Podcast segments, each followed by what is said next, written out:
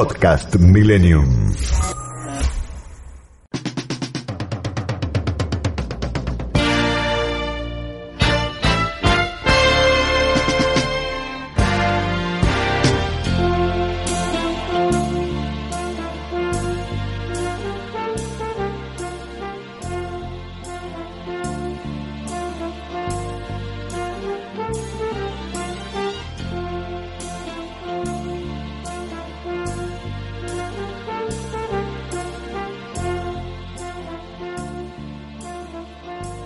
Hoy comenzamos un breve análisis que vamos a hacer de un conjunto de países centrados en Latinoamérica. Y le puse como nombre ¿Hacia dónde va Latinoamérica?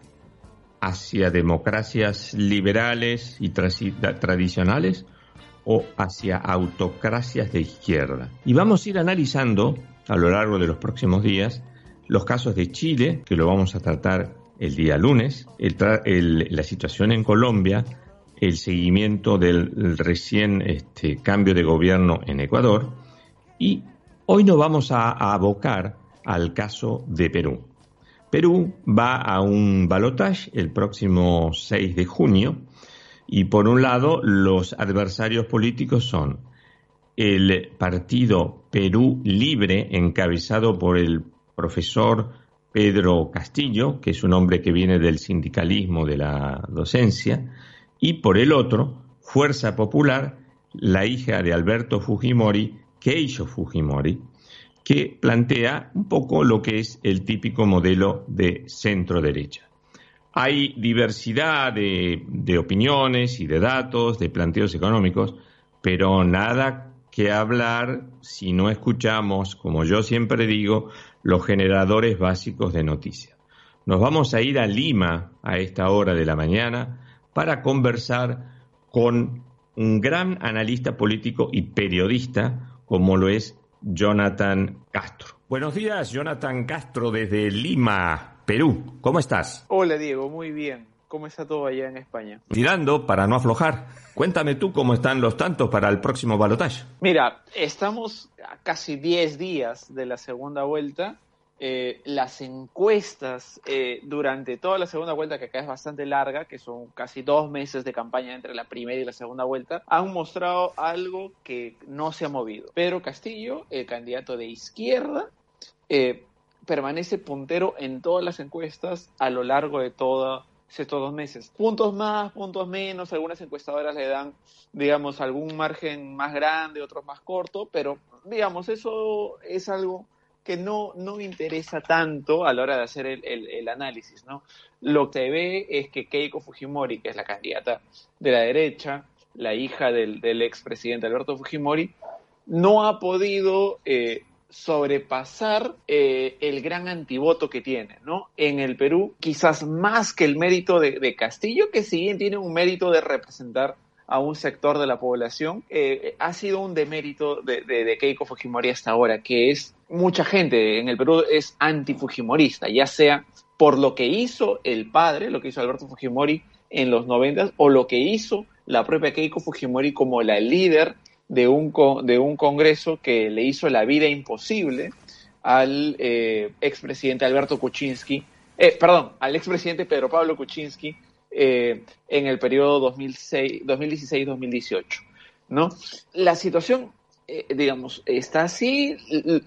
Keiko Fujimori ha logrado sumar el respaldo de Mario Vargas Llosa, de los partidos de centro hacia la derecha, que son, que son macabarios, ¿no? Ha logrado sumar el apoyo de seleccionados del equipo de fútbol nacional, de deportistas, de empresarios, eh, pero aún así no ha logrado revertir esto que te digo, que es el, el muy fuerte antifujimorismo.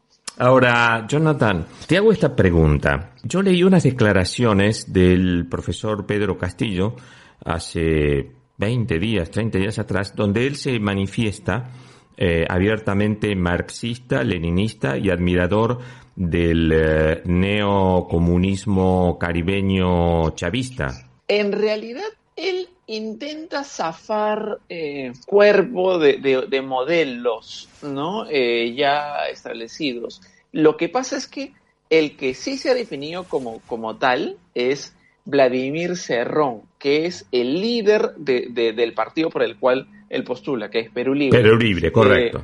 sí, sí. ¿no? O sea, Pedro Castillo es un sindicalista, un profesor que se ha sumado a, una, a un partido que ya existía, que tenía, digamos, algunos, algunos años, pero sobre todo eh, no disputaba contiendas nacionales, sino participaba más en eh, gobiernos locales, regionales, ¿no? Ahí había tenido eh, cierto, cierto éxito. De que no se haga una evaluación tan exhaustiva a, los docentes, que se reconozca un sindicato paralelo que era mucho más radical que el sindicato que es eh, reconocido de, los docentes, ¿no? Este, entonces, él tiene esa vertiente sindicalista de izquierda, eh, pero los que lo acompañan, los que están en su partido, sí, sí han, reconocido, han reconocido como admiradores de estos eh, gobiernos poco democráticos de la región, ¿no? Ya. Ahora, em, si tú me dices que ya todas las encuestas, algunas por más, algunas por menos, es verdad, porque yo, yo las he visto, algunos marcan una diferencia, otras marcan un empate, pero los que marcan la diferencia difieren en que algunos marcan una mayor diferencia y otros menos diferencia. Quiere decir que las chances del señor Pedro Castillo de transformarse en presidente del Perú a partir del 6 de junio son altísimas. Hoy, la foto al día de hoy viernes. La foto al día de hoy viernes es, sí, es, bien alta la posibilidad de que sea Castillo el que logre ser el, el presidente. Keiko Fujimori ha logrado, digamos, nosotros decimos, ¿no? Ya quemó todas las balas que tenía. Eh, puede ser que, digamos, haga una sorpresa, pero nada parece indicar que tenga algo que pueda hacer que, voltee la tendencia. Que ha sido más bien una tendencia de, estabilidad en, las preferencias, ¿no? Hay cosas que me llaman la atención del, del profesor Pedro Castillo, ¿no? El líder de Perú Libre.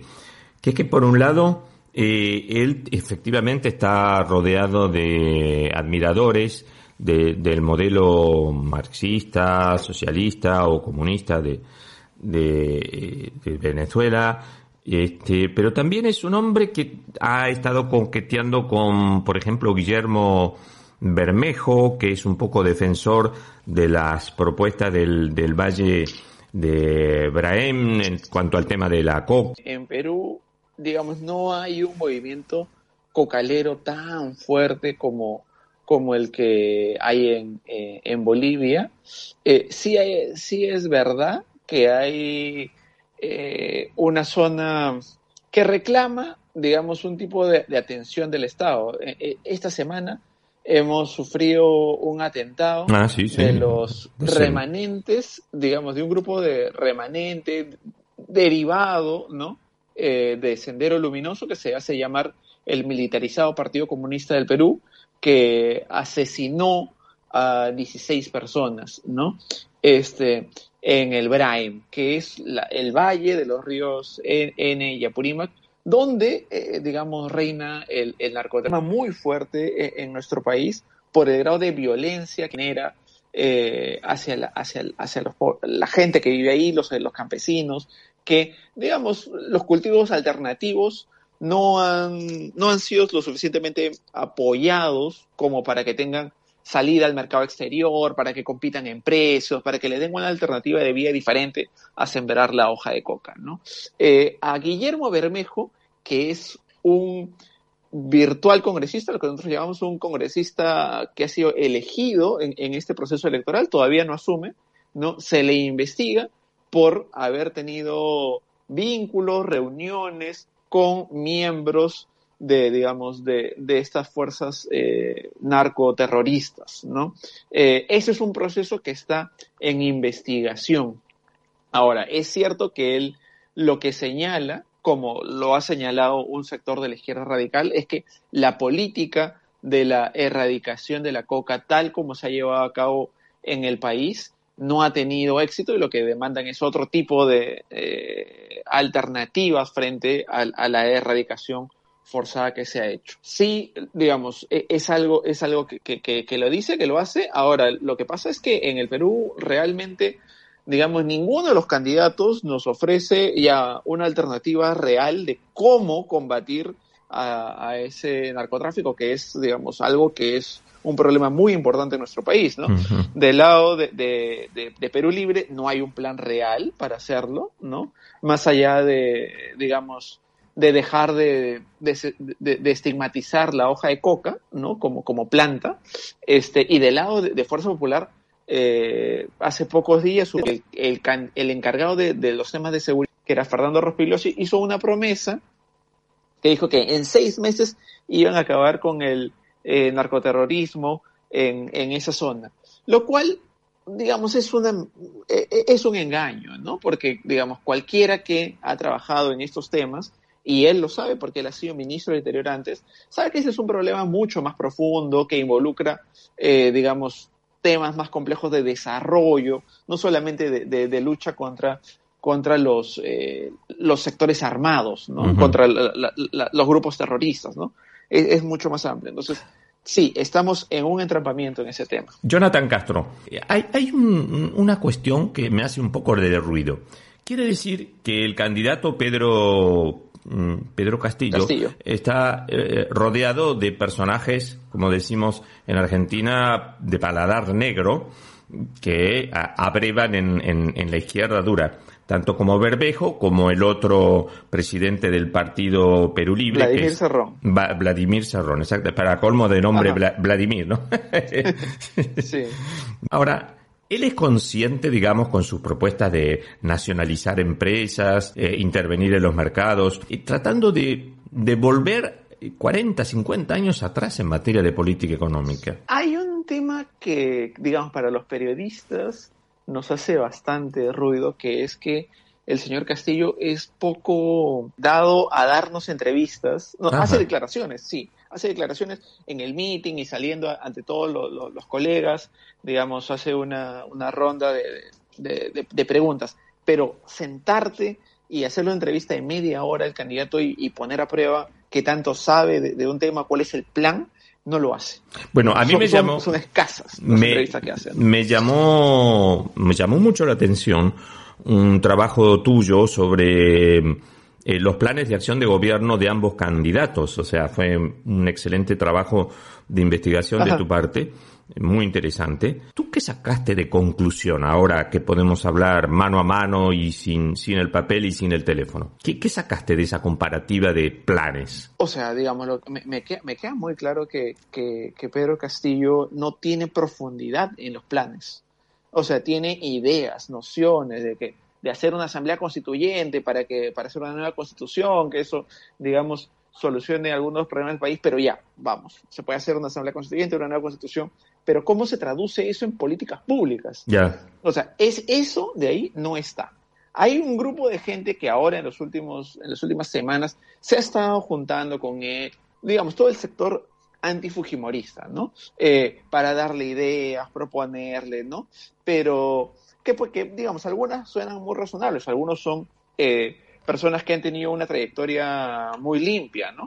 Pero eh, ahora dependerá de Castillo ver cuánto les hace caso. No son miembros orgánicos de su partido que lo puedan sentar y decirle, señor Castillo tiene que seguir esto porque estos son los lineamientos del partido. No. Son gente que, digamos, de buena voluntad ha ido para, para aproximarse, para ofrecer una alternativa para el país para que no entre en un descalabro, ¿no? Pero, digamos, pero ya está en la voluntad de él querer ver si es que le va a hacer caso a estas propuestas. Pero en este momento, digamos, Castillo tiene ideas, pero no noción de cómo hacer políticas públicas. ¿Y qué dijo Fujimori?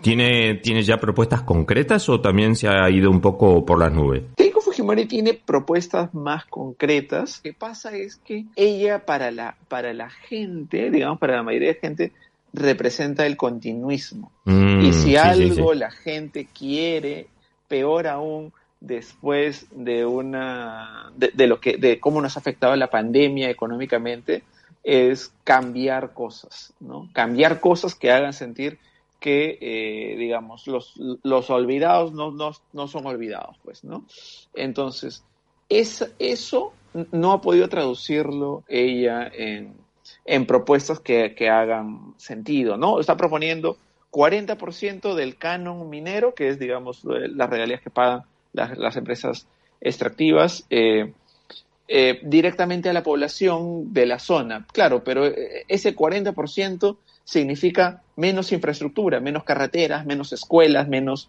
hospitales, menos postas médicas en la zona. Significa más plata directamente al bolsillo. Lo cual, de un lado, puede, puede ser bien visto, pero claro, eso tiene un límite, ¿no? Lo que, lo que se necesita para generar desarrollo es que la gente de las zonas más pobres tenga acceso a este, educación, salud, transporte, oportunidades de trabajo, ¿no? Para los que se acoplan recién a FM Millennium, Estamos conversando con Jonathan Castro, analista político, periodista del diario El Comercio en Perú.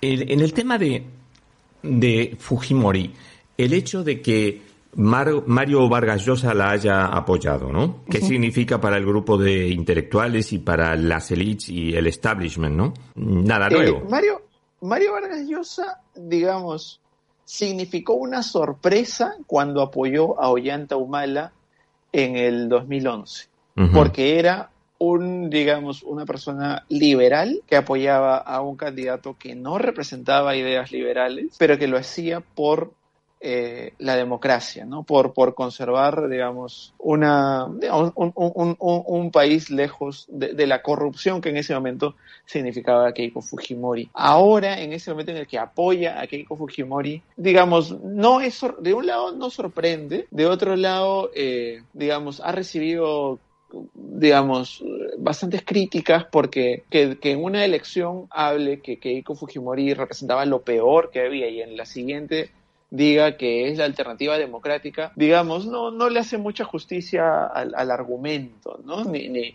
Y aparte, eh, Mario Vargas Llosa, si bien es una persona muy eh, respetada, es una persona que está muy alejada del país, ¿no? Salvo en Arequipa, que su región de, de, origen, de nacimiento, en lo de él, digamos, tiene algún tipo de obra eh, algún tipo de, injerencia. En el resto del país, digamos, Vargas Llosa ha hecho una vida de, muchos años fuera del país, lo cual hace que, tenga poco, poca influencia, ¿no? Quizás una de las características que ha marcado esta, este proceso de segunda vuelta es que hay mucha gente que se ha sumado a la campaña de Keiko Fujimori, pero ninguna de ellas representa, eh, se identifica con la gente eh, que, que, que, piensa votar por Pedro Castillo, como para decirle, oye, mira, reflexiona y haz que y cambia tu voto, ¿no? Quizás el golpe más duro, más significativo, han sido los seleccionados de fútbol, porque ellos, digamos, sí, vienen del origen social del que es el voto de, de, Castillo, ¿no? Si, nosotros vemos la encuesta más en detalle, una cosa que, que es interesante comentar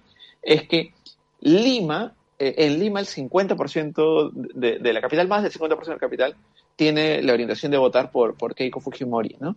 Mientras que todo el resto del país, ¿no? digamos, tiene preferencia por, por Pedro Castillo, ¿no? Es abrumador, es, digamos, es la diferencia social entre, entre la capital y el resto del país, ¿no? Entre las, los niveles socioeconómicos más elevados contra los niveles socioeconómicos menos favorecidos, ¿no? Así es lo que muestran las encuestas en, en, este momento, ¿no? Jonathan Castro, desde ya te convoco para una nueva ronda de, de, de, esta, de este tipo de conversaciones. ¿Te parece muy bien, Jonathan? Me, parece muy bien, sobre todo en profundizar las ideas de, los de los primeros 100 días de lo que planea Exacto. de lo que planea Castillo. Eso, eso es algo, digamos, muy interesante conversar también. ¿Él, él ya lo tiene preparado? Digamos, la primera, lo primero que, que plantea es esto de la convocatoria de la Asamblea Constituyente, ¿no? Ya, como, como en Chile como en Chile, modificar la constitución, sí. Más aún que eso, ¿no? Porque la Asamblea Constituyente es una figura que, no está contemplada en nuestra constitución. Tendría que crearse, tendría que hacerse un proceso, eh, sobre todo pensando en que si es que él llega a ser elegido va a tener un Congreso eh, opositor en el que el,